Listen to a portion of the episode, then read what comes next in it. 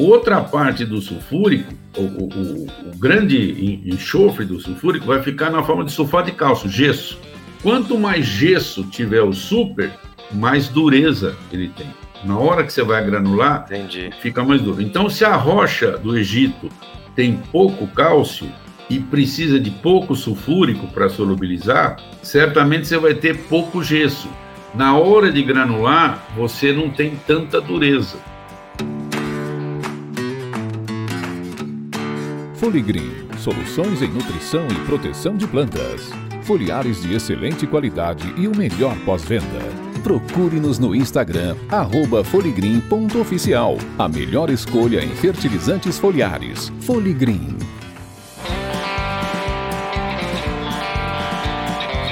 Adubeiros Raiz. A sua casa quando o assunto é adubo. Pessoal, sejam muito bem-vindos a mais um episódio do Adubeiros Raiz podcast aqui que, como eu falei no último episódio, a gente está, vamos dizer assim, re reformulando um pouco ele, a gente trazendo aí pessoas que têm é, muita ligação com o setor de fertilizantes, né? Antes eu até debatia mais temas, mas agora eu quero focar nessa cadeia e trazendo aí pessoas que, que são, que foram, que serão relevantes aí nesse setor tão forte aí para a agricultura de uma forma geral, né? E hoje eu estou aqui com o Marins Antônio Oliveira Viana, né? O, o Marins que, que é uma pessoa que eu ainda não tive o prazer de conhecer pessoalmente. A gente chegou em contato aí através de amigos em comuns, né?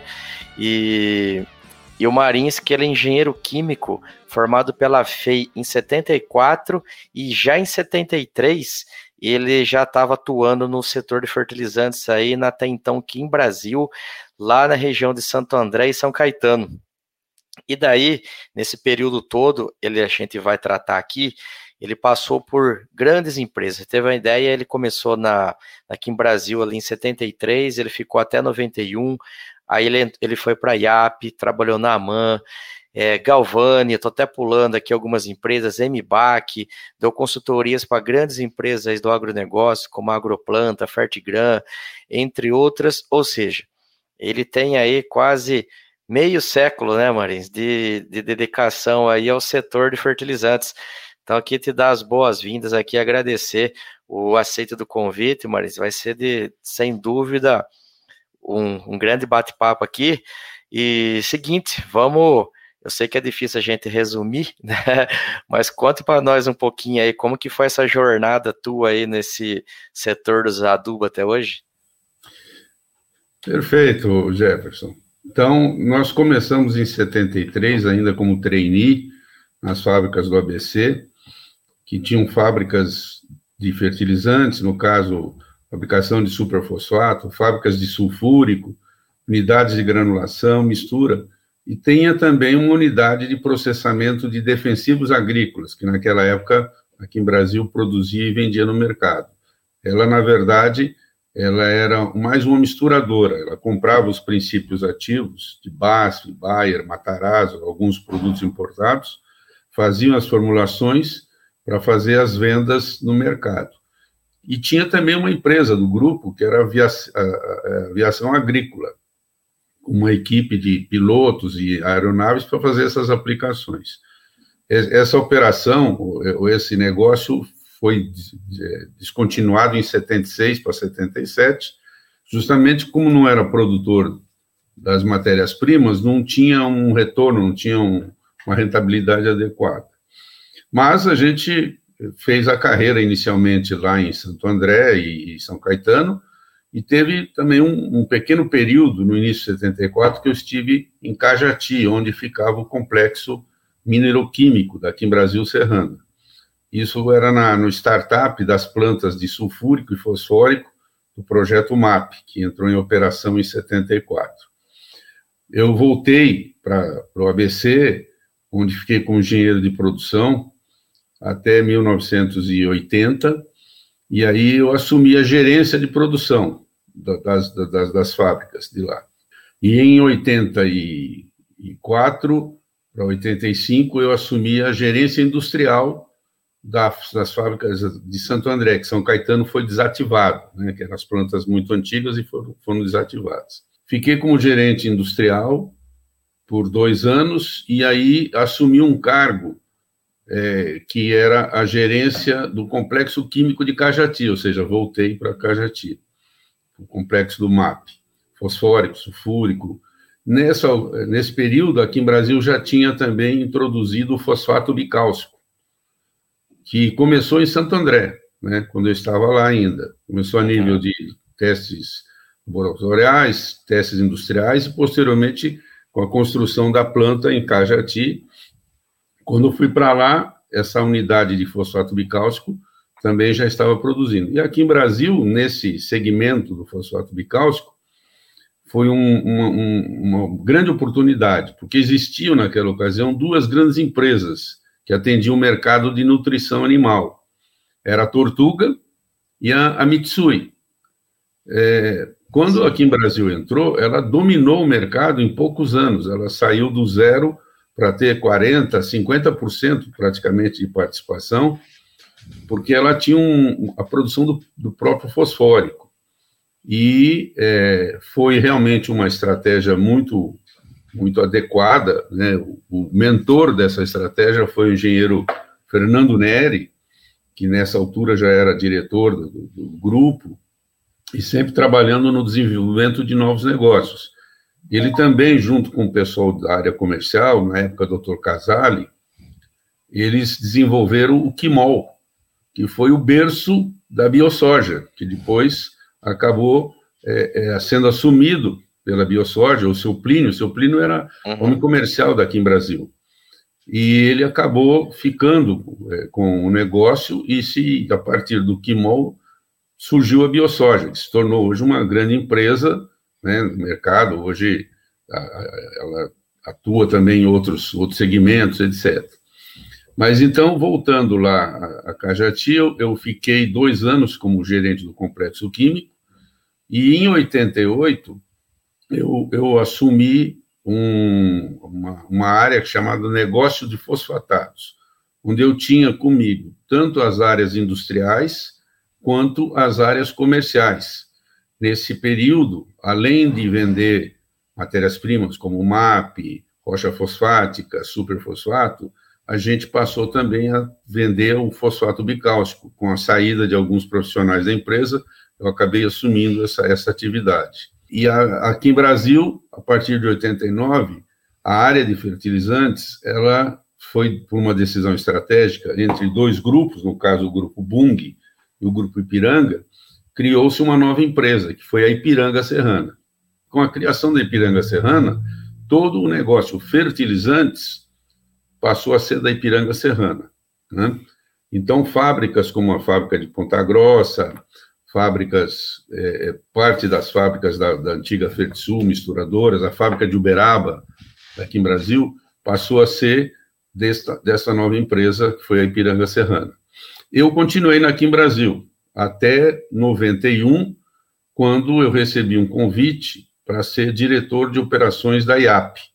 Né? Na época, o vice-presidente da IAP, o Mesquita, fez, me fez esse convite e eu achei que teria oportunidade de desenvolver melhor a minha carreira na IAP, já que a própria aqui em Brasil tinha ficado com uma atividade mais restrita. Né? E, e, e só para o pessoal lembrar, né, Marins, o, o IAP era o, o fertilizante do pai, né? Que é o pai escrito de trás para frente. E engraçado que às vezes eu tô assistindo algum desses programas de futebol antigo, né? Aquele gol, grande momento de esporte, e sempre no fundo, assim, tem as propagandas das empresas de adubo, né? Tinha lá IAP e, e outras. Hoje em dia a gente não é, vê, mas era mais seu, comum, né? É, o seu Clóvis Galante, ele era o presidente, o sócio, o dono da IAP, né? E ele era sócio do Guarani de Campinas. Então, uma parte Isso. do patrocínio do Guarani era da IAP. Então, ah, o legal. campo do Guarani em Campinas tinha o símbolo, o logotipo da IAP dentro do estádio, né? Então, ele era da turma do Guarani.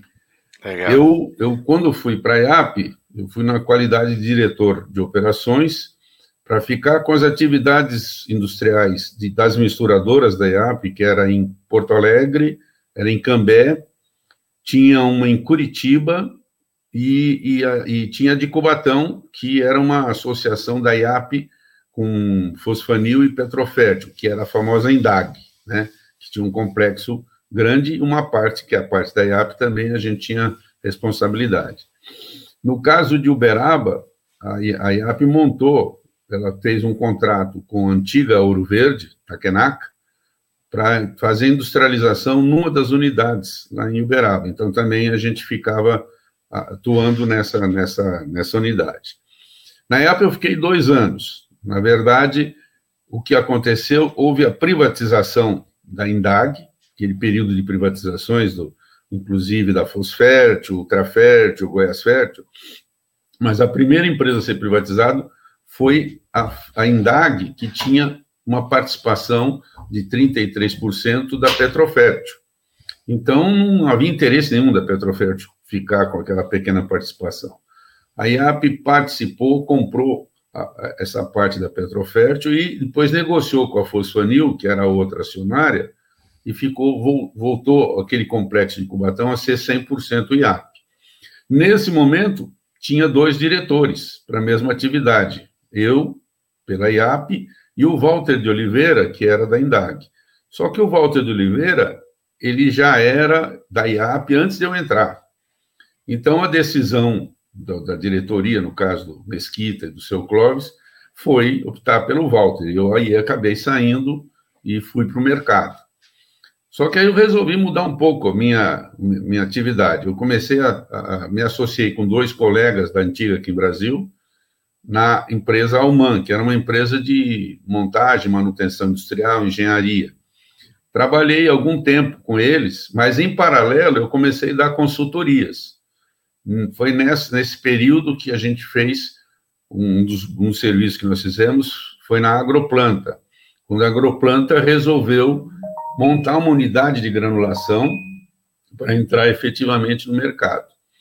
Então, eu fui apresentado ao Cristóvão, né? E o Cristóvão, por um incrível que pareça, ele tinha comprado a antiga fábrica daqui em Brasil de Santo André, que, que, que tinha sido desativada. Nós remontamos essa planta de granulação.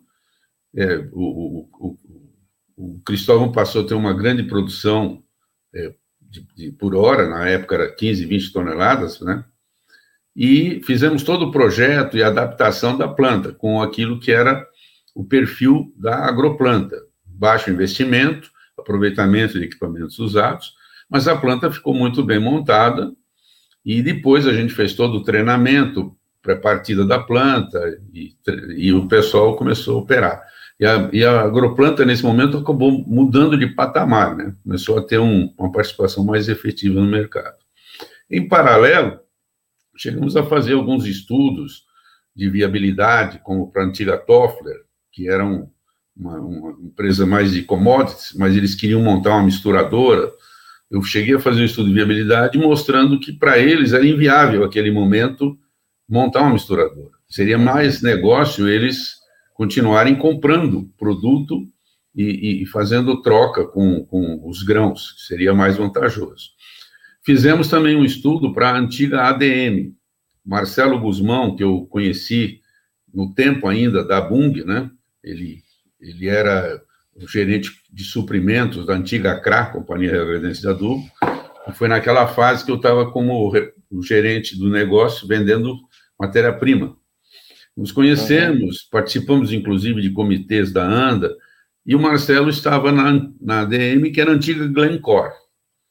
E ele já tinha uma misturadora muito boa, muito grande lá em Catalão, ele queria construir uma granuladora.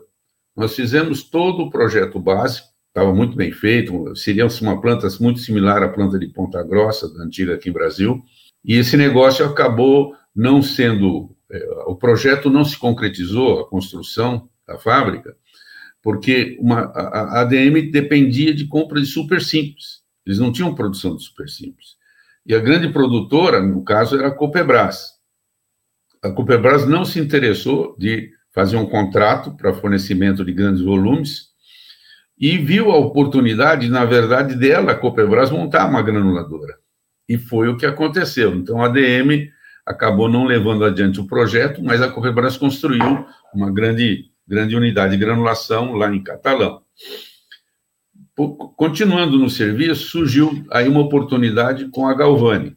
Uhum. Eu conheci o Rodolfo Galvani em 1986, quando a gente participava de reuniões dos produtores de é, matérias-primas. No caso, a Galvani produzindo superfosfato simples, participava de um grupo que tinha a L. Queiroz, tinha a IAP, tinha a própria Copebras, né, aqui em Brasil, no caso, e esse grupo, quando conheci o Rodolfo, é, tempos depois, surgiu o contrato. Estou voltando lá a 1987, 88. Surgiu o contrato que a Galvani propôs para, aqui em Brasil, no caso para a Bung, e para a Heli Queiroz, ela construir um complexo de fertilizantes em Paulínia, para atender as demandas dessas duas empresas. Por quê? Tanto Heli Queiroz, em Várzea Paulista, quanto aqui em Brasil, em Santo André, tinham fábricas muito antigas. São Caetano já tinha sido desativado, mas existia também já uma definição do, do desativo, de, de fazer o fechamento da fábrica de Santo André. A alternativa que surgiu como alternativa interessante para esses dois poderosos grupos, né, Grupo Itaú e Grupo Bung, foi sem investir dinheiro, passar a ter um, uma, uma planta que atendesse os volumes deles nesse mercado de São Paulo. O investimento seria todo da Galvani. Depois de várias negociações, eu participei dessas negociações, principalmente porque as plantas da Galvani eram plantas também assim muito é, tecnicamente não eram não eram boas. Uhum. Galvani construía as plantas com unidades velhas. É, Tomou-se a decisão de fazer plantas padrão daqui em Brasil, ou um padrão realmente de primeiro nível.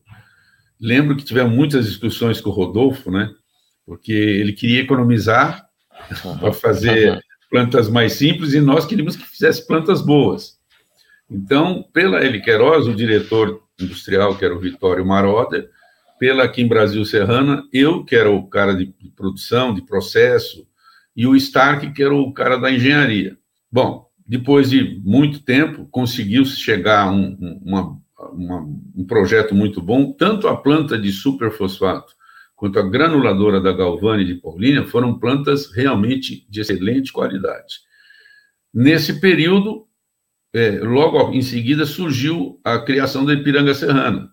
Foi aí que eu acabei é, saindo da área de fertilizantes diretamente, mas eu conheci o Rodolfo, convivemos, e graças a essa convivência que tivemos com o Rodolfo lá nos idos de 87, né, uhum. em 2003, ele me, me chamou e me fez uma proposta.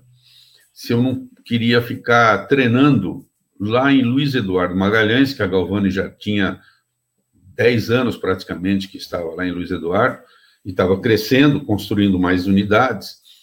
E ele, o gerente geral dele tinha saído da empresa, e ele queria que o sobrinho, filho do Rodolfo, que era também um dos diretores da Galvani, é, fosse treinado para ficar como gerente geral do complexo de LEM, Luiz Eduardo Magalhães. Me fez a proposta, que inicialmente ia ficar um ano, né, que foi no ano 2003, e no fim eu acabei ficando dois anos, 2003, 2004, e o Ronaldo, Ronaldo Filho, Ronaldinho, é, que tinha na época 28 anos, acabou convivendo comigo nesses dois anos e a gente é, preparou ele para assumir todo aquele complexo, que na ocasião já tinha planta de sulfúrico, planta de superfosfato, granuladora, misturadora, e, e ainda iriam ter expansões, iriam ser construídas mais granuladora, mais planta de super, ampliação da planta de sulfúrico. Nesses dois anos foi bastante positivo, né? Eu ficava praticamente direto lá. É, e aí, em final de 2004, a Galvani havia contratado o Cláudio Fernandes, que veio da Arafértil. Ele era um engenheiro na Arafértil, e o, o Rodolfo contratou para ele ser o diretor industrial geral. E, e, por outro lado, ele também havia feito aquisição de uma planta de aço sulfúrico nos Estados Unidos e precisava de alguém que gerenciasse a desmontagem da planta de aço sulfúrico lá nos Estados Unidos, ficava lá no estado de Tennessee. Me fez a proposta se eu podia ir para lá. A expectativa é que fosse o serviço fosse seis, sete meses, na verdade foi praticamente um ano, né? E eu acabei é, assumindo essa função e fui chefiando é, dois engenheiros, né? um, um deles, o Paulo Campos, que era engenheiro da Galvani, larga experiência também, mais outros do dois, um engenheiro e um técnico.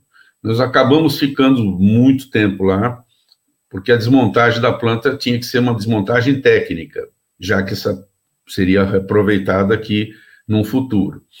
Evidentemente, não se pode trazer 100% de uma planta de sulfúrico, mas se você consegue trazer 40%, 50%, você tem uma grande chance de construir uma planta nova com metade do investimento do que seria uma planta é, daquele porte. A planta era de 2 mil toneladas por dia de capacidade. E tinham muitos equipamentos que estavam em excelente estado. Então, realmente foi uma operação que a Galvani fez, assim, muito positiva. Uhum. E eu creio, inclusive, que parte dos equipamentos ele usou é, em Paulínia, e usou também em Luiz Eduardo. Mas eu acho que ainda tem equipamento que ele vai usar nesse projeto de Tataia, lá do Ceará, devido Entendi. ao porte que esse projeto é, é, exige, né? Mas então eu fiquei esses três anos na Galvani, ah, nesse período também, em paralelo, a gente fez alguns outros serviços, sempre na área de fertilizantes, quer que seja para a Copebras, para Fertipar aí de Uberaba, para voltamos a fazer serviço para Agroplanta. Esse, esses cabelos brancos esses cabelo branco aí, Marins, é o adubo que ajudou um pouquinho também, né? é, é, verdade, é verdade. E o, o no, no, aí, é, no final de 2008, começo de 2009, eu recebi um convite do Carlos Braga Filho. O pai do, do, do, Carlos Braga Filho, Carlos Braga, foi diretor na Serrana, aqui em Brasil, chegou a ser meu chefe né, um período que eu estava em Cajati, e o filho, eu não o conhecia, só se conhecia de nome, estava assumindo a vice-presidente vice-presidência de uma nova empresa, que, que era a futura MBAC, com a aquisição da Itafos, que era uma unidade, uma empresa de mineração de fosfato, lá em Tocantins, né, quase divisa com a Bahia, e, e a, a, eles a, fizeram a aquisição da, da Itafos, porque eles queriam ter uma jazida de fosfato com o objetivo de ter uma planta de sulfúrico para que pudesse fazer superfosfato e atuar naquele mercado que é um mercado, até hoje ainda é um mercado que está em crescimento. E praticamente só tinha a Galvânia atuando firme naquele mercado, instalada lá, né? E, bom, eu aceitei o convite, porque eles precisavam de alguém que conhecesse sulfúrico, conhecesse fertilizantes, e durante um período de dois anos, nós trabalhamos no estudo de pré-viabilidade desse projeto, e também no estudo de viabilidade, com o Antenor, que era o CEO, ele que criou a empresa. O Antenor é, era remanescente, ele iniciou a carreira dele lá na Serrana, na década de 60, com o professor Paulo Abib, com Francisco Sanesteban, o Paco, era da primeira turma, né, com o Goodson, né, Robson, a primeira turma aqui de engenheiros que criou a Serrana, né, Entendi. junto com o professor Paulo Abib e o professor Melcher. E ele saiu da Serrana justamente para ser o presidente da Paulo Abib, quando o Paulo Abib criou a empresa, que viabilizou todas as jazidas de fosfato. Então, o Antenor foi o condutor dos projetos de Catalão, dos projetos de Araxá, né? Esses projetos todos que, naquela década de 70, fizeram uma grande expansão na área de fertilizantes no Brasil. Foi um projeto do governo é, da época que queria realmente reduzir a, a, dependência de importação, principalmente de fosfato. E nós tínhamos muitas jazidas, temos ainda, né? E, e o Antenor se tornou um especialista né, nessa área. Até que quando passou essa fase, já na começo da década de 80, 82, 83, ele saiu desse segmento e foi trabalhar no segmento de ouro. e foi um dos mentores da criação da Yamana Gold. Uhum. Ele e um, um, um, um, técnico, um financeiro canadense, né, que se tornou chairman da empresa, e o antenor era o CEO, criaram a Yamana Gold quando uma empresa canadense fizeram o IPO, arrecadaram muito dinheiro e tra transformaram a Yamana numa empresa que valia 300, 400 milhões de dólares, que depois de 10 anos estava valendo 6, milhões, 6 bilhões de dólares. Né? Então foi um, um, sucesso muito grande. Só que o Antenor se aposentou, chegou nos 65 anos, o, o, o braço direito dele assumiu a função e ele, aposentado, viu a possibilidade de é, produzir é, fertilizantes, sendo que ele era um profundo conhecedor de fosfato, e não queria ficar parado, né? Um tenor, acho que se ele, quando tiver 100 anos, é capaz de ele estar trabalhando ainda. Uhum. E aí que surgiu essa, essa ideia da criação da MBAC. Os mesmos acionistas canadenses da Yamana entraram é, no negócio e aí a, a, que virou MBAC, passou a, a trabalhar nesse projeto. Foi uma pena muito grande, porque o projeto era para ser um sucesso. E o que eu lamento é que, depois de dois anos de trabalho, Carlos Braga, eu e a equipe, José Inácio, o João Gregório, que era remanescente da área fértil, né? Nós, nós tínhamos pensado num, num projeto muito espartano, né? Um investimento relativamente baixo, mas com qualidade de, de, de produto, chegar no produto que se precisava no mercado. Fizemos inúmeros testes, eu passei muito tempo fazendo teste a nível laboratório, lá em, em Uberaba, na, na, na Lab Fértil, a Lab Fértil, não sei se é, você sabe, Jefferson, mas a Lab Fértil, um dos sócios da Lab Fértil, Vinícius, era técnico químico daqui em Brasil, do laboratório de Uberaba. Ah, Quando aqui em Brasil, no caso em Piranga Serrana, resolveu terceirizar o laboratório, o Vinícius criou a Lab Fértil, ele já tinha bastante experiência, e no fim a Lab Fértil tornou um sucesso. Atua hoje no mercado atendendo inúmeros clientes, mas a origem da Lab Fértil é o pessoal, no caso o Vinícius, que veio da TIGA aqui em Brasil, né, do laboratório daqui em Brasil. Bom, depois de muitos testes e, e, e fizemos estudos, eu fiz várias viagens para fora para ver plantas de sulfúrico, especialmente. É, a empresa sofreu uma mudança forte. O Antenor resolveu contratar o Roberto Busato, que era remanescente da antiga Serrana, que tinha feito trabalhos pela Bung, tanto na Fosfértil como na própria Bung, e tinha saído da Bung porque a, a Vale tinha comprado, né? E o Antenor, assim como eu e outros que conhecíamos um pouco, achamos que a escolha foi muito certa. Mas o Busato, é, é, na verdade, ele não conseguiu conduzir a, a empresa ou conduzir o, o, projeto da empresa adequadamente. Ele acabou é, modificando o projeto. Ele, o Braga, eu e a equipe do Braga, né, acabamos sendo di, é, direcionados para um outro projeto futuro, que seria o projeto Santana do Araguaia, que é outra jazida de fosfato, Sim. e a MBAC tinha os direitos de, de lavra. E tudo aquilo que nós fizemos na Itafoz, a gente foi fazer para Santana, né? Nos envolvemos, todo o estudo de, de pré-viabilidade viabilidade. E o Busato montou a equipe dele para conduzir, aí já era fazer a montagem, o projeto mesmo da, da da. E, na verdade, eles cometeram muitos erros sob o meu ponto de vista. Né? Aquilo que era para ser uma coisa espartana, muito mais simples, né, objetivo, se transformou num projeto gigantesco. Né? É, evidentemente, o erro não é só do Busato. Teve muitas pessoas que estiveram envolvidas. O próprio Antenor, creio que ele também cometeu seus equívocos. E o que, que aconteceu? Um ano e meio depois que nós estávamos fora desse projeto, e, especificamente no projeto de Santana do Araguaia, nós fomos chamados de novo lá. Nós que eu falo, o Carlos Braga, eu, uhum. a equipe do Braga. E ficamos realmente surpresos e assustados com o que tinha transformado aquele projeto inicial da Itafoz. Fizeram plantas assim absurdamente grandes, não grandes no porte do equipamento, mas no layout, na estrutura da, da, da, do prédio, dos galpões, e, e coisas assim. Faraônicas. Foram, foram desperdícios, foram erros, erros muito fortes.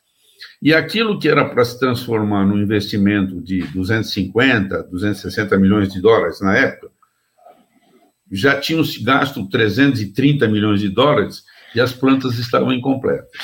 E, e, e só cortando-se aqui, Marins, né, para as pessoas que estão ouvindo aí e não conhecem, né, a Raias está no sul do Tocantins, né, perto da Bahia, né, onde uma planta dá uma viabilidade logística muito boa para atender o mercado da Bahia, do oeste ali, o próprio Tocantins, obviamente, né, atendendo não só o produtor rural, mas as plantas de misturas que aqui estão instaladas e a região de Goiás, né? Tipo assim, então do ponto de vista de, de fazer sentido, né? Faz, faz total. Eu não sei muito bem no dia a dia como que é fluxo de caminhão, mas quando uma, uma empresa desse porte se instala, esse mercado se desenha naturalmente ali, né? Uhum. E eu já fui, entre aspas, consumidor dessa matéria-prima e já passei muita raiva com isso, porque empastava tudo, era uma confusão, cara. Mas, Não, enfim... Jefferson, se a gente for falar sobre o projeto da MBAC, tá, é, na minha avaliação, e não só minha, é, o que houve de erros absurdos, né? erros de engenharia, erros de gestão, erros de administração financeira, coisas assim e, e porque ficou a coisa realmente não colocou-se as pessoas certas nos lugares certos. Uhum. E o Roberto Busato cometeu vários equívocos de confiar em pessoas que não tinham perfil e não estavam talhadas para aquilo. E o Antenor também cometeu os mesmos erros. Eu lembro de uma conversa com o Antenor, isso já na fase estava tá, bem difícil a situação, o, a, a, empresa tinha sócios, eh, os maiores acionistas eram canadenses. Então, ela tinha uma diretoria lá em Toronto e tinha uma diretoria no Brasil. Ok.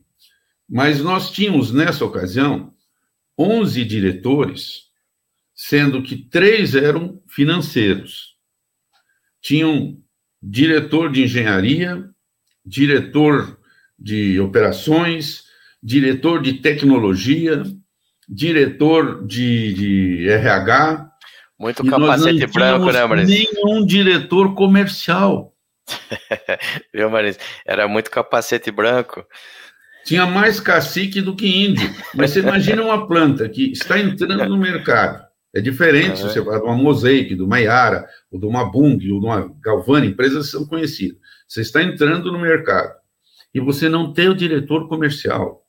Então, tinha gerentes comerciais, o próprio Roberto Barreto passou por lá como, como gerente comercial. Uhum. Mas ele, quando o Roberto Barreto chegou, a, a coisa já estava, a água já, já tinha invadido o navio, não, tinha muito mais o que fazer, né?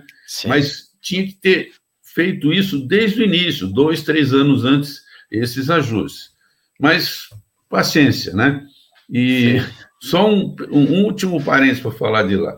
Eu recebi já nessa fase final a visita de um americano, uma empresa americana que fornecia equipamentos, principalmente para indústria fertilizantes. Uhum.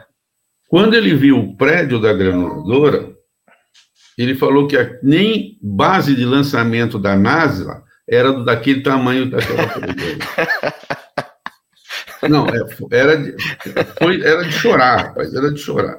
Mas eu não vou entrar em detalhes, nós vamos passar três dias falando aqui coisas. Mas esse período, é, é, aí a, a não teve como continuar, ela foi, chegou numa situação que ela ficou inadimplente, ela estava devendo para todo mundo, fornecedor, funcionários, né? Foi um, uma, uma situação muito triste. E o pior é que aquele projeto de Santana do Araguaia, a jazida era de excelente qualidade, era uma jazida maior ainda do que essa, e certamente seria um, uma logística muito boa, porque você pegaria todo o norte do Mato Grosso e ainda poderia atender Tocantins, Goiás, do lado de Santana do Araguaia. Sim. Mas aí as coisas não, não avançaram mais. Eu acabei saindo da, do projeto, ou da, da, desse serviço, em 2014, mas praticamente já todos os diretores já tinham saído, já, praticamente ficou pouca, ficaram poucas pessoas. Bom, daí eu continuei prestando alguns serviços para outras empresas, né? É, a gente. É, e aí surgiu uma coisa diferente na minha carreira. Eu acabei sendo convidado para assumir uma empresa de água mineral. Legal. Lá no Paraná, para ser o, o, o, gerente geral dessa unidade, dessa empresa. Empresa pequena, né? Uhum. Empresa familiar eu fiquei praticamente quatro anos né, atuando lá. Só que continuei prestando os meus serviços na área de fertilizantes. Nesse período, surgiu, é, por exemplo, um, um pessoal de, de, de, Surgiu um novo trabalho na, na, na, na agroplanta. O Cristóvão me chamou que ele queria ver se se melhorava a, a, as unidades que ele tinha, porque nessa altura ele já estava com duas plantas de granulador, Uhum. Estavam querendo montar mais uma, uma terceira. E também ele estava querendo desenvolver uns produtos diferentes, tipo mapa purificado, algo nesse, nesse segmento. Né? Eu cheguei em paralelo, estando mesmo estando lá na, na, na empresa de água mineral, a prestar esse serviço, mas eu levei comigo um engenheiro que conheci no projeto da MBAC, da Itafoz, e que é um, um, excelente profissional. Ele tem hoje seus 50 anos de idade, mas ele trabalhou, acho que uns quase 20 anos na Fosfértil, na unidade tanto de Uberaba quanto na unidade de Catalão. O nome dele é Aruti, né? Marcos Aruti. Esse é engenheiro, engenheiro, engenheiro químico, excelente profissional, conhece muito essa área. E aí eu fiz uma parceria com ele. Eu não podia estar direto lá, eu tinha que ser pontual, mas o Aruti fez todo um trabalho de melhorias para o Cristóvão. Tanto é que depois de seis meses o Cristóvão contratou para ficar lá, na, na, na agroplanta. Né? É, e em paralelo também nesse período, eu desenvolvi alguns testes para uma empresa de fosfato lá da Serra da Bodoquena, Mato Grosso, Mato Grosso do Sul. Né? Eles têm uma jazida também de origem sedimentar. Uh, o Tiago, que era um dos sócios, foi engenheiro, foi gerente da Itafoz, engenheiro de, de Minas, né? Uhum. E a gente recebeu o material, fizemos testes no laboratório de Ponta Grossa, lá do meu amigo Evaldo. E esse laboratório de Ponta Grossa foi o primeiro laboratório que era daqui em Brasil que foi terceirizado, porque o Evaldo era o gerente da fábrica. Então, negociou na saída dele ele ficar com o laboratório. Hoje ele presta serviço para mais de 100 empresas, né? Tá, tá, o laboratório dele é excelente, é muito bem montado. A gente foi para lá, fizemos testes, preparamos os relatórios, mandamos para o pessoal lá da Mato Grosso, mas o grande problema dessas jazidas de fosfato, é, vamos dizer assim, de, de pequenas, é que para fabricar superfosfato simples, você precisa ter investimento, né? Você precisa ter investimento não só na mina, como na planta de superfosfatos também. E muitas vezes o pessoal não tem esse capital. Agora, o produto que, que ele tinha lá dá para se fabricar superfosfato. Isso ficou comprovado. Eles conseguem fazer. Precisa achar agora sócios ou investidores que tenham interesse. Agora, existe um grande problema isso eu comentei na época com eles.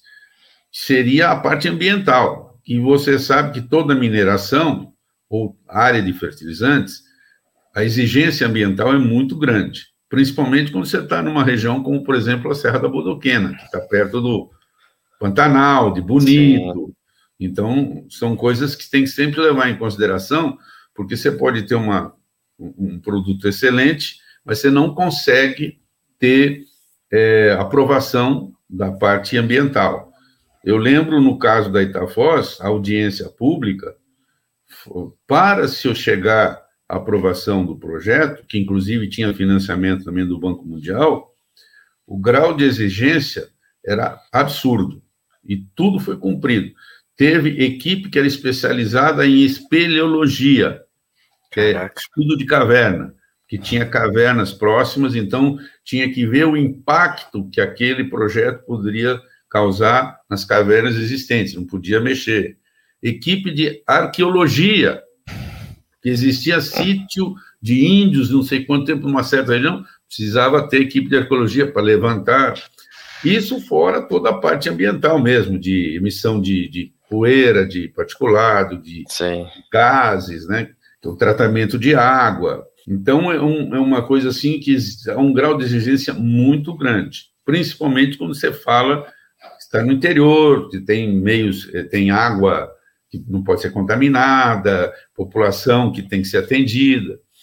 Então, a audiência é, pública é um, é, um, é um, nível de exigência muito grande. Lá na, na Itafós foi tudo atendido. Né? E, e, e deixa eu te falar, deixa eu só compartilhar uma situação aqui. Eu fico imaginando como que não deve ser difícil é carregar esse fardo de burocracia para montar um projeto desse, porque eu tô eu, eu protocolei um processo, uma a solicitação de uma licença ambiental no Maranhão dia 2 de fevereiro desse ano. Até agora, os caras estão me embarrigando de uma tal maneira, sendo que é uma, uma vistoria simples. Eu imagino um negócio desse, é para deixar qualquer um a ponto de mandar para aquele lugar que o editor pode fazer o pi, o pi aqui. É difícil mesmo, viu, Marisa? Mas desculpa aí, segue aí. Jefferson, não, é, eu sou uma pessoa que, pela carreira que eu, que eu acabei fazendo, eu acabei me envolvendo muito com a parte ambiental desde o início. Em 1977, foi criada a CETESB. A CETESB substituiu a antiga SUSAN, que era a Superintendência de Saneamento Ambiental. Quando a CETESB foi criada, o maior problema que a Grande São Paulo tinha era material particulado, era poeira. Nós, as empresas queriam enrolar a CETESB, e a CETESB não conhecia processo. Você imagine N processos diferentes de tudo quanto existe produção. Com o passar do tempo, os engenheiros da CETESB foram aprendendo. E nós também fomos aprendendo. De tal sorte que chegou um momento que nós tínhamos que fazer alguns ajustes. As plantas eram altamente poluentes. Você jogava muito material no ar, né? Esses ajustes que foram nós fomos passando desde 77 até 86, 87, tornaram as empresas melhores e melhorou também a atuação da própria CETESB, porque é, você tem coisas que você não consegue fazer em três meses, talvez leve dois anos. Mas o importante é que você tenha que fazer, mesmo que, se, que leve mais tempo, mas não deixe de fazer. Então a gente aprendeu muito com a CETESB e vice-versa. A CETESB aprendeu muito com as indústrias, né? E isso melhorou muito. E, e tinha muita empresa, e fertilizantes é o caso típico, quando a empresa de fertilizantes foi constituída no Brasil, principalmente década de 50, 60, a grande maioria da matéria-prima era importada, como está acontecendo hoje de novo, né? Então entrava pelo porto. Santos era uma base, Cubatão era uma base de processamento. Por isso que a Ultrafértil foi instalada lá, a Copebras foi instalada lá, a IAP, a Maná, a Trevo, solo rico, né, que era a antiga União, porque eles recebiam matéria-prima do porto, dos navios, fosfato importado, ureia importado, MAP importado, para fazer o processamento e aí interiorizar. Naquela ocasião, década de 50 e 60, o estado de São Paulo praticamente era o grande consumidor de fertilizantes. Alguma coisa no Paraná, no Rio Grande do Sul, um pouquinho em Minas.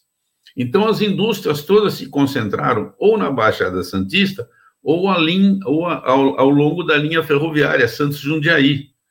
Então, as indústrias lá no ABC, né, São Bernardo, Santo André, né, depois, do outro lado, aqui de Osasco, então, por exemplo, a antiga fábrica da Benzenex, Fertibras, né, e a Cooperativa Agrícola de Cotia, ali no Jaguaré e tal. Depois, com o crescimento do mercado, isso foi se interiorizando, foi aumentando para Mato Grosso do Sul, Paraná, Goiás, Minas, E com o desenvolvimento da indústria brasileira, principalmente em Minas, Triângulo Mineiro e Catalão, parte da importação não tinha que mais vir, já, já tinha o processamento dentro desses locais. Então, as indústrias do ABC perderam a finalidade. A logística passou a ser muito ruim. Aí você juntava com o problema ambiental, com o problema sindical, era um, um, convite explícito: olha, vamos desativar e vamos interiorizar as fábricas, que é o que acabou sendo feito. A coisa começou sendo montada. Paulínia, depois Uberaba, Catalão, Araxá, várias outras lá na Bahia, né? Uhum. E isso foi correto, porque fica mais próximo da, do consumo. Fertilizantes, os três grandes fatores de custo, primeiro é matéria-prima. O segundo é logística. Sim. Né? O terceiro é a parte do custo industrial e financeiro. Mas a logística e a matéria-prima pesam mais do que o próprio custo industrial. É, a matéria-prima representa mais de 80%. De é, tudo, né? Então, você pode fazer uma economia, ah, vou reduzir o custo industrial, vou reduzir o número de pessoas. Você reduz meio por cento. Aí você vai faz uma negociação boa na, na compra da matéria-prima, você reduz 5%. É muito Isso. mais peso, representa muito mais. Então, a logística é o segundo fator. Então, na hora que você está próximo do local onde você está com a matéria-prima ou do teu cliente, você tem ganho, você tem mais competitividade. Tanto é que se discute muito que o Brasil tinha que ter ferrovia para tudo quanto é lado, que nós ficamos parados no tempo, quase 50 anos, agora que estão começando a fazer ferrovias de novo. Né? Como tentar usar as hidrovias, né? porque é tudo uma questão de baixar custo, de ter uma logística melhor. Então, essa, essa, esse processo de internar foi naturalmente acontecendo e os fatores que levaram a isso é, foram principalmente logística, depois ambiental e o próprio sindical. Né? O, o, a exigência sindical, quem está no ABC, sempre foi muito grande. Quem está em Uberaba era menor. Claro que um dia as coisas vão se equivalendo, mas num primeiro momento, quem está produzindo matéria-prima com mão de obra mais barata, menos pressão sindical, tem mais vantagem. Né? E o Brasil tem algumas coisas peculiares, né? A gente, eu, eu, eu, lembro da primeira visita que eu fiz nos Estados Unidos pela empresa, pela, aqui em Brasil, pela Mung, em 84.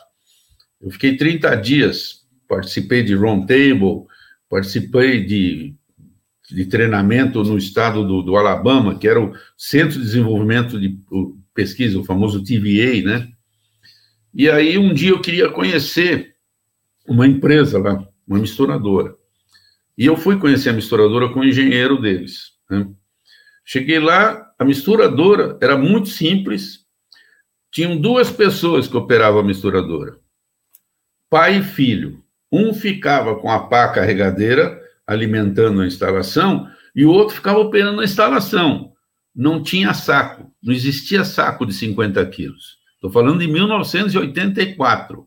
Uhum o, o, ele fazia a formulação, que era uma mistura de grano, botava num caminhão, que era deles. Esse caminhão, tinha, ele aplicava o fertilizante. Ele ia fazer uma aplicação a lanço.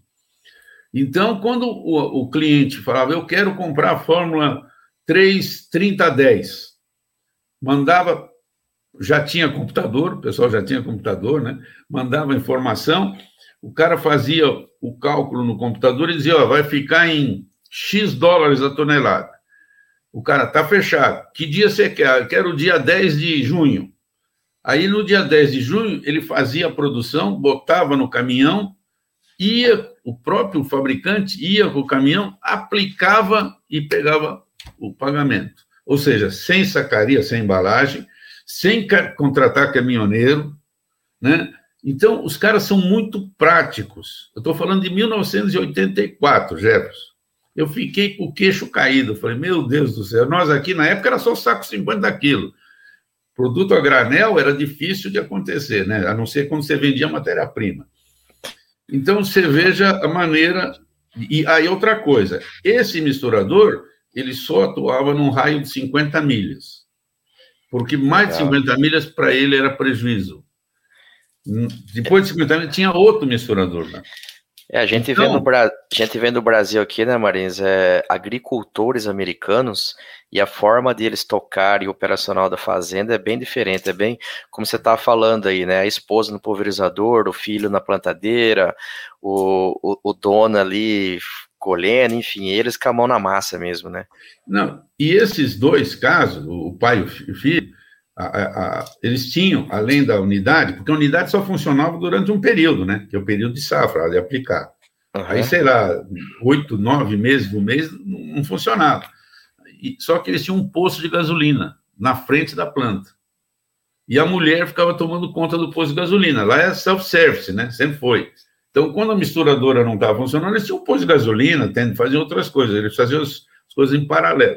Então, era uma coisa muito simples, muito lógica, né? E com custo realmente, é, realmente é, é baixo para o cara que estava tá produzindo e com uma margem adequada para eles, né?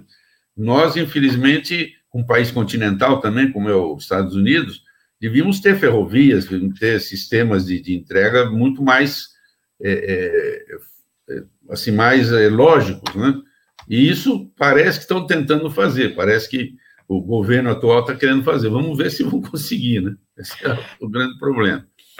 Mas, então, o Jefferson, só para fazer a parte final do que, que eu estou fazendo hoje, né? A parte final da minha atividade.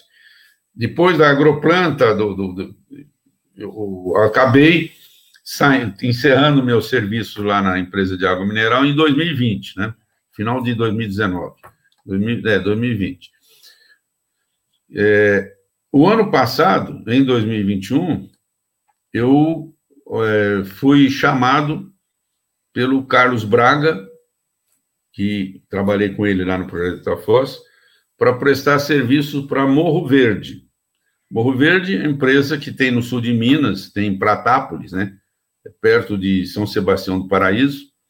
É uma jazida de fosfato sedimentar, eles já estão operando há alguns anos, não sei se é quatro ou cinco anos, mas vendendo o fosfato com aplicação direta.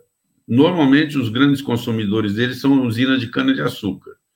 O fosfato deles ele é, tem uma reatividade, tem cerca de 5% de solubilidade em ácido cítrico, que para esse tipo de cultura é adequado, além de fornecer cálcio também, né? E o Carlos Braga assumiu, a, a, ele passou a ser o CEO da empresa, e é uma empresa que tem três, quatro sócios, né?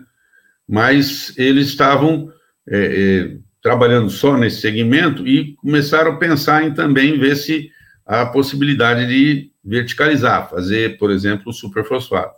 Então, comecei a fazer o trabalho, fiz testes a nível de laboratório, fiz estudo, inclusive, econômico de viabilidade, é, fiz um levantamento de, de preço, de custo de investimento de vários equipamentos, sem os equipamentos que precisaria para montar uma planta para eles, né? E eles estão numa fase agora de fazer um estudo da parte de mineral, de processo mineral. Mas eu estou acompanhando né, ajudei também toda na parte de qualidade, laboratório. E, e então a gente está, vamos dizer assim, é, é, ligado um pouco a Morro Verde. Essa semana eu era para ir para lá, porém com o feriado, a gente esqueceu do feriado, ele e eu esquecemos do feriado. Mas na próxima semana eu vou estar tá lá mais para ver um pouco da parte de qualidade, que a gente já fez uma série de sugestões e mudanças eles passaram a ter um laboratório agora realmente bom. Eles estavam praticamente fazendo muita análise fora, né? Ou na agrária, em Ribeirão Preto, ou lá no, no, na Lab Fértil, no Vinícius. Agora eles estão fazendo a maior parte das análises no próprio laboratório, que a gente conseguiu é, acertar a compra de alguns equipamentos importantes para viabilizar essas análises, né? E, e, a empresa também, no ano passado, eu tive que ficar um período lá que ela estava montando uma unidade de moagem de calcário. Né? Eles assinaram um contrato com a Votorantim de fornecimento de calcário, porque junto com o fosfato tem calcário. Eu acabei ficando dois meses na parte final de montagem da, da planta, porque o, o engenheiro que estava fazendo a montagem teve que ir para um outro negócio e, no fim, o, o Carlos Braga pediu para mim assumir, eu assumi até a planta partir, eles já estão atendendo a Votorantim. E esse calcário é para calcário para fim agrícola, né?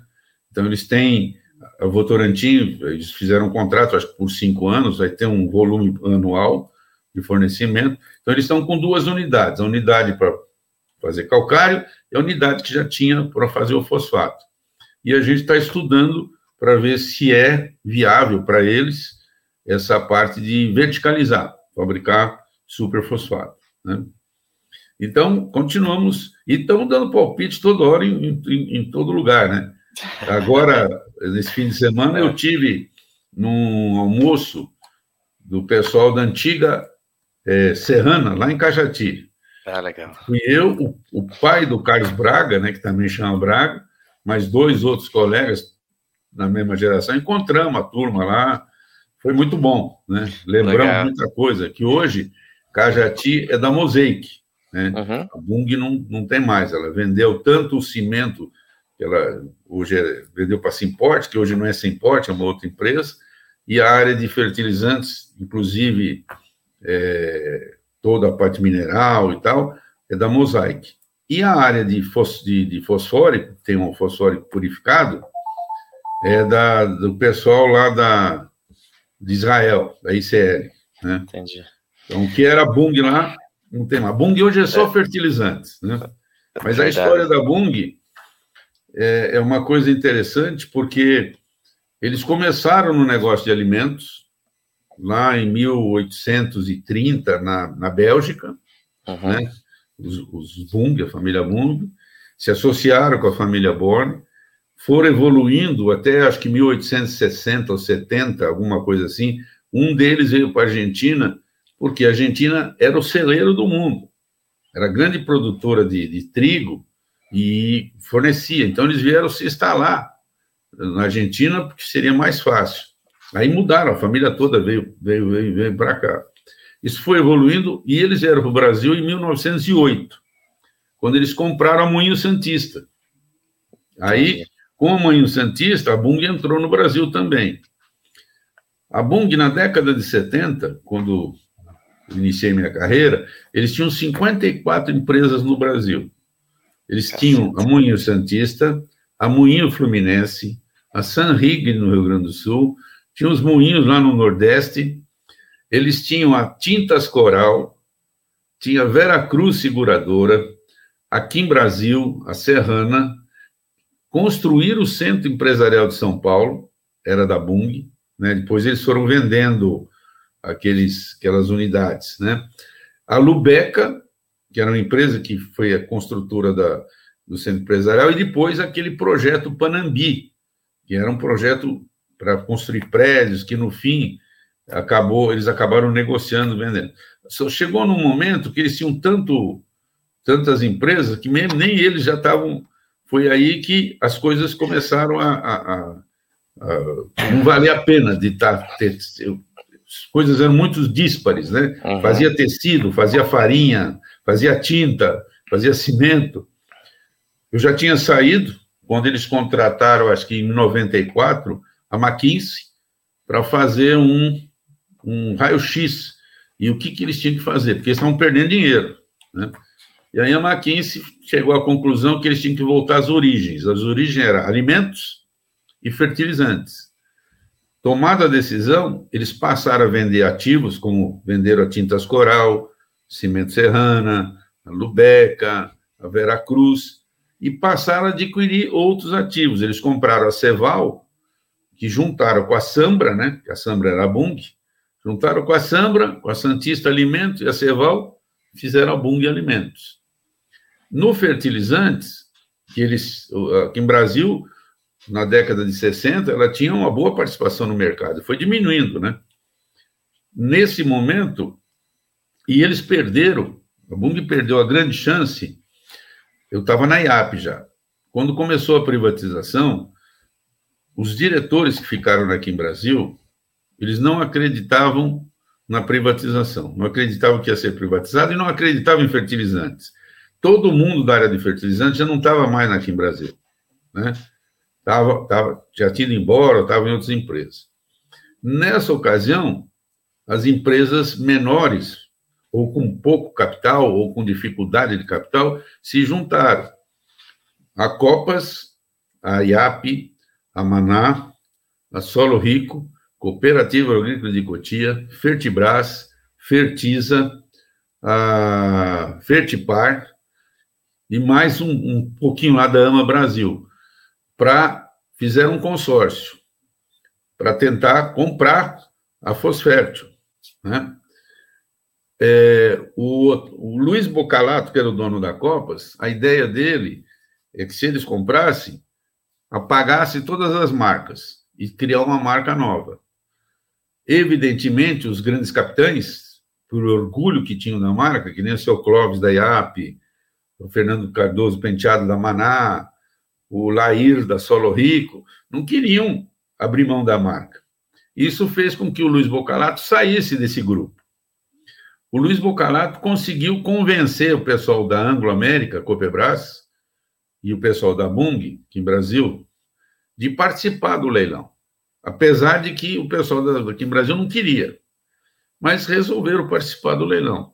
O leilão era podia se usar aquelas moedas podres, vamos chamar assim, da época do Collor, lá, que tinha sido do, do, do Sarney, do Collor, que tinham né, é, reduzido, cortado, foram para o leilão.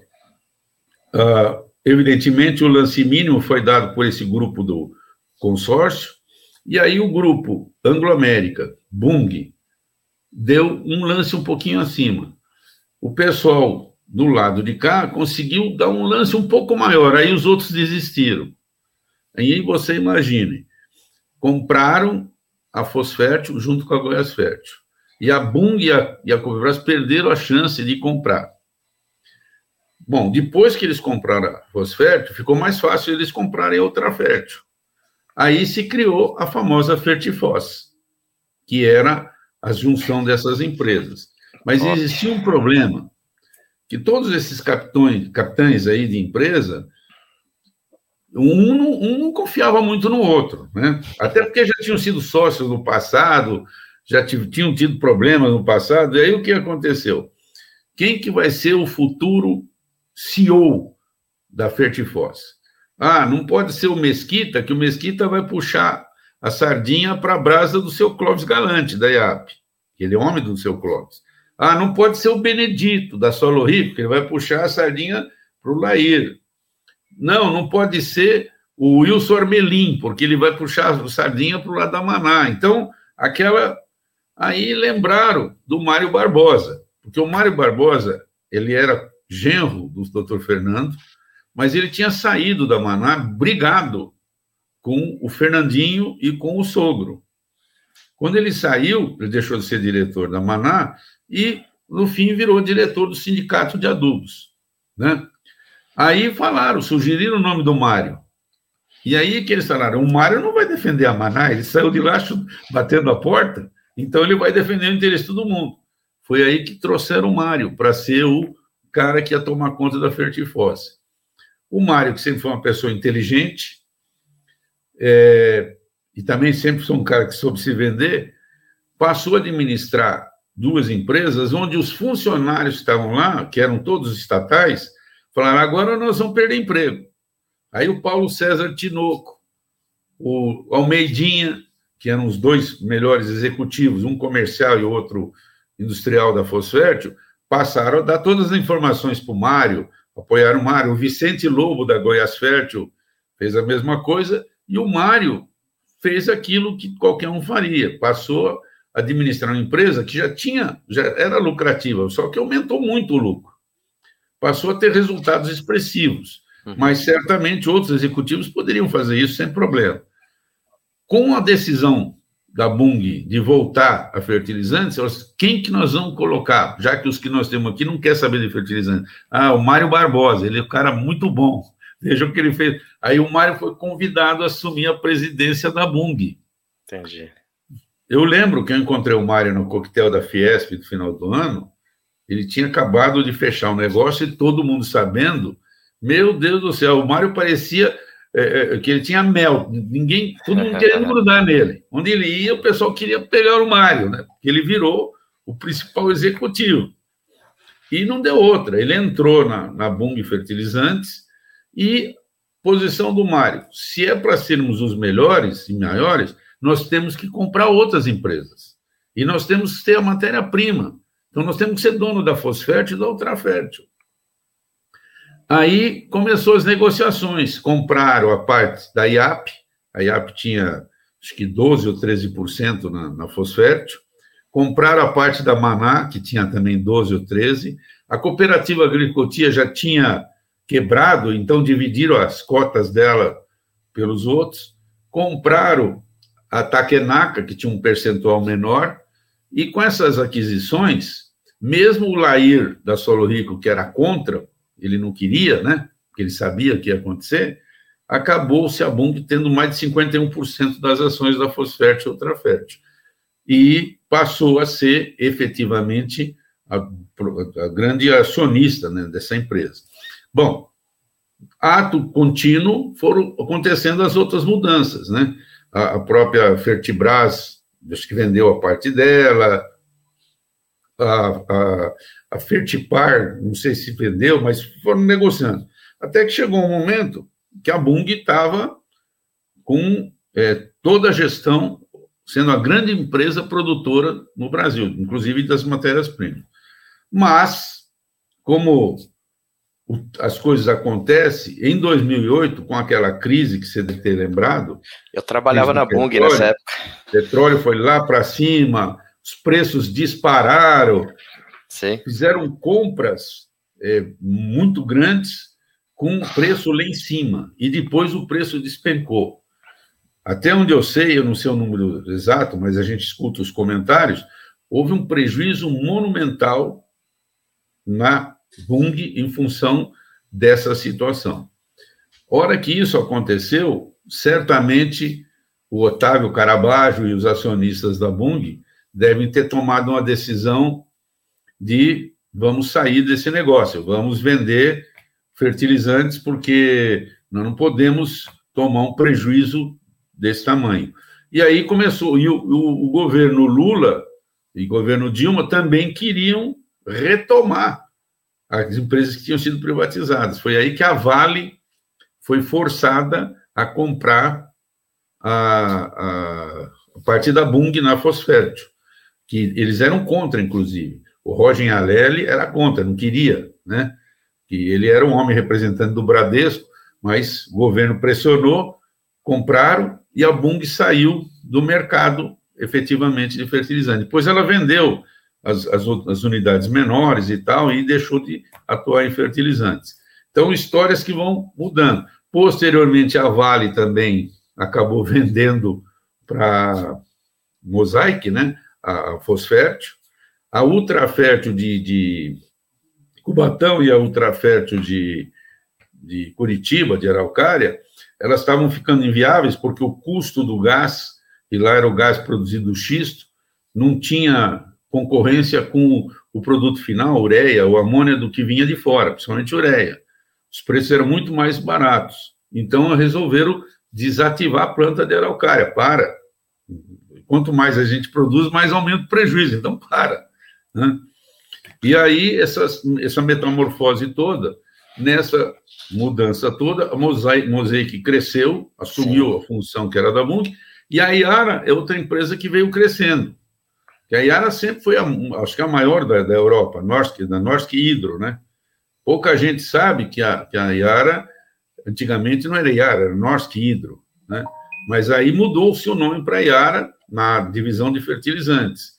No Brasil, eles entraram comprando o remanescente da Trevo, lá no Rio Grande do Sul. E depois foram adquirindo outras empresas. Até que, no fim, eles negociaram até a compra da Galvani, eles passaram a ter 60% da Galvani, principalmente por causa do projeto Serra do Salitre. E, no fim, é, hoje, depois desfizeram parte do negócio, eles ficaram só com o complexo de Paulínia e o projeto Serra do Salitre, o Galvani voltou a ser o, o representante único lá no Nordeste, a Galvani hoje é só Nordeste, mas a própria Iara acabou vendendo o projeto de Serra do Salitre para. Agora eu não me lembro o nome da empresa agora, que é um. A Nutri, eu acho que é Nutri, hein? Acho que é, eu acho que é a Nutri, mas não tenho certeza. Eu também né? não. Canadense. Ou seja, você vê a metamorfose toda que acontece.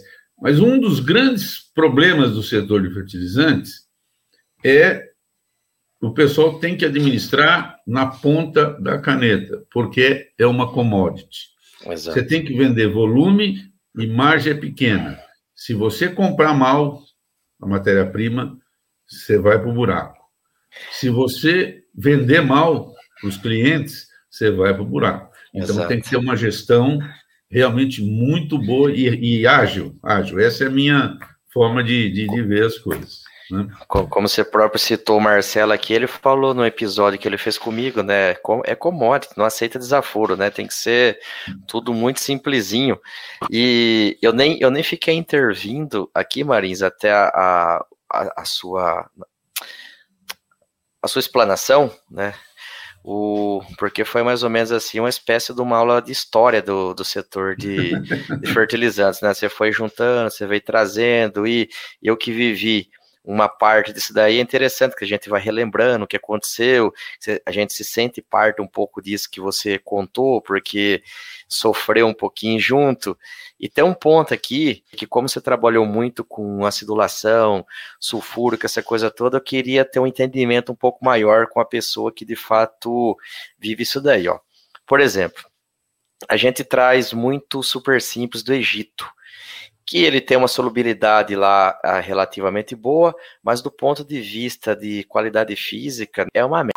Né? Esfarela. É, pop, esfarela, dureza muito baixa. Você coloca é, muito produto desse numa fórmula, vai ficar só pó, o cara vai ficar te xingando, confusão doida.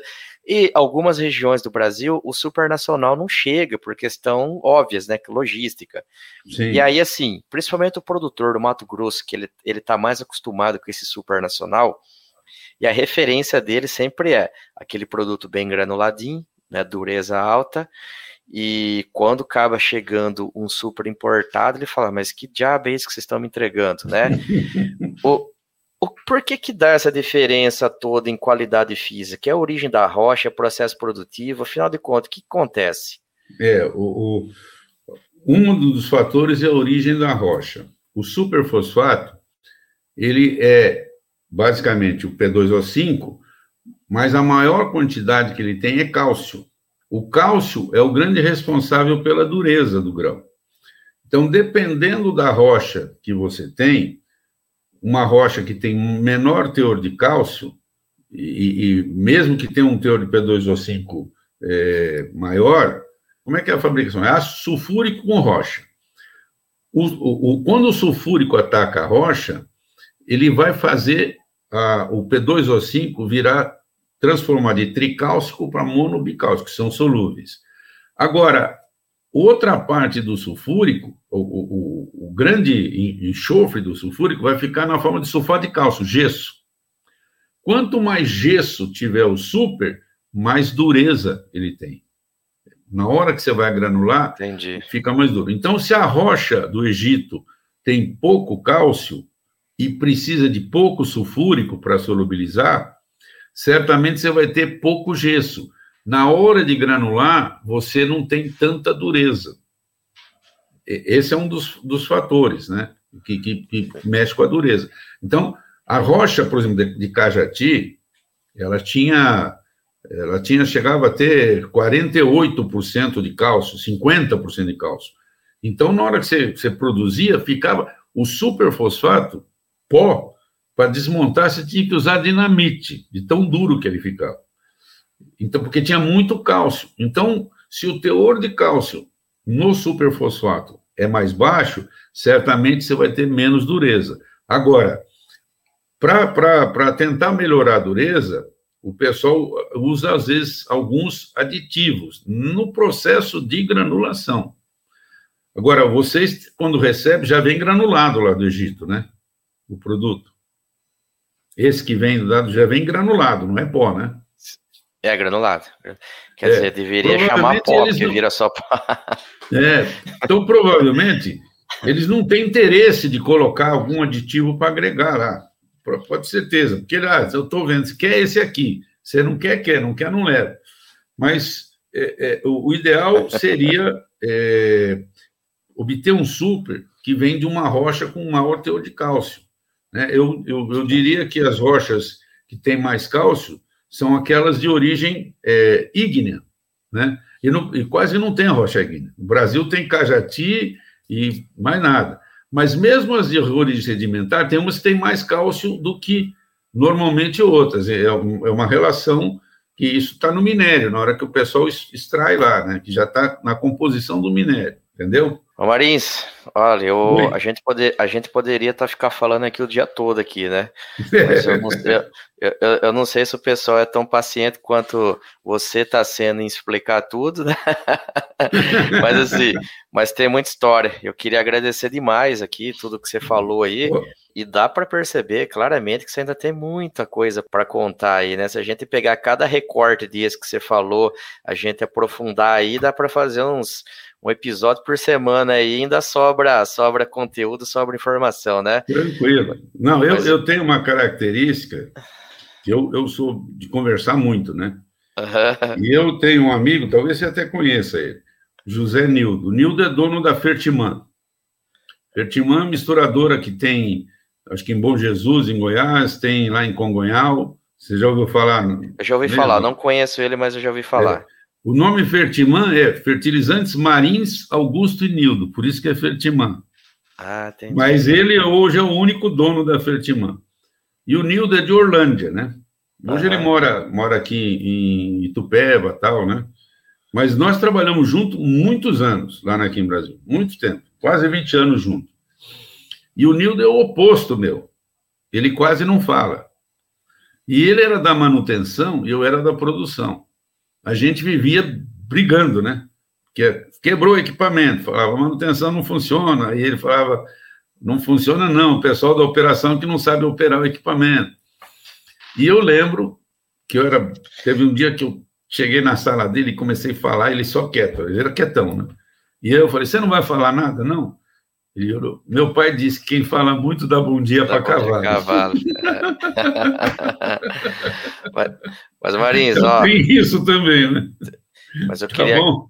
eu queria agradecer muito a participação tua aqui. Eu fiquei aí alguns, alguns dias, né? Te, vamos dizer assim, enchendo o saco aí, né? Não, e... tranquilo.